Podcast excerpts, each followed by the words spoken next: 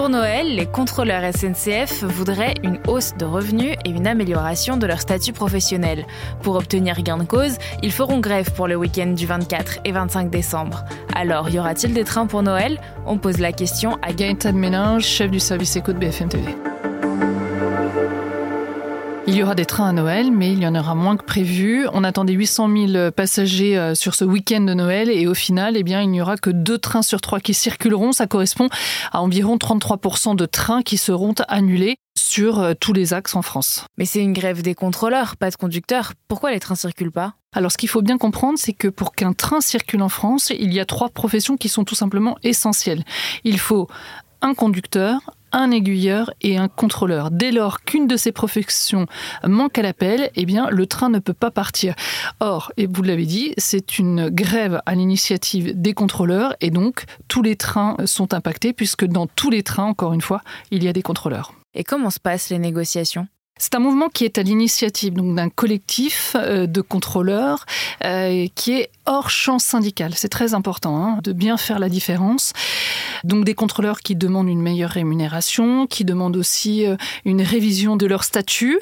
Et pour remonter en fait leurs exigences et négocier avec la direction, ils ont fait appel à des organisations syndicales qui sont mandatées justement pour mener ce genre de discussion. donc c'était finalement des relations à trois hein, entre les syndicats syndicats qui rapportaient les exigences des contrôleurs, la direction qui faisait part de ses propositions et les syndicats qui rapportaient les propositions finalement aux contrôleurs.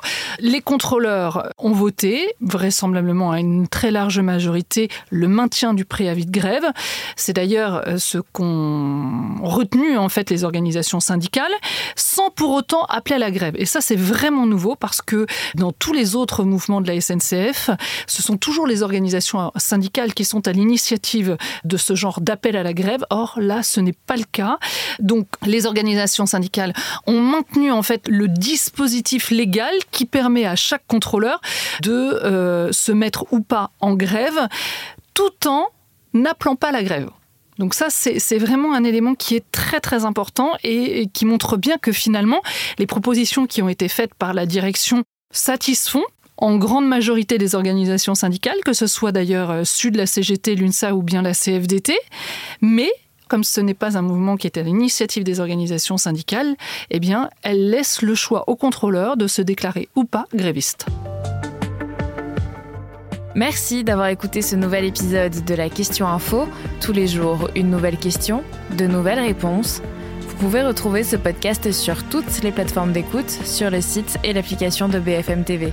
N'hésitez pas à vous abonner pour ne rien manquer. À bientôt!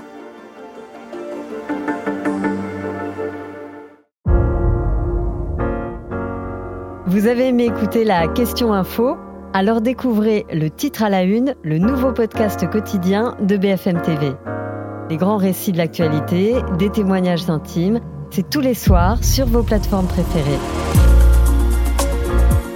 Bientôt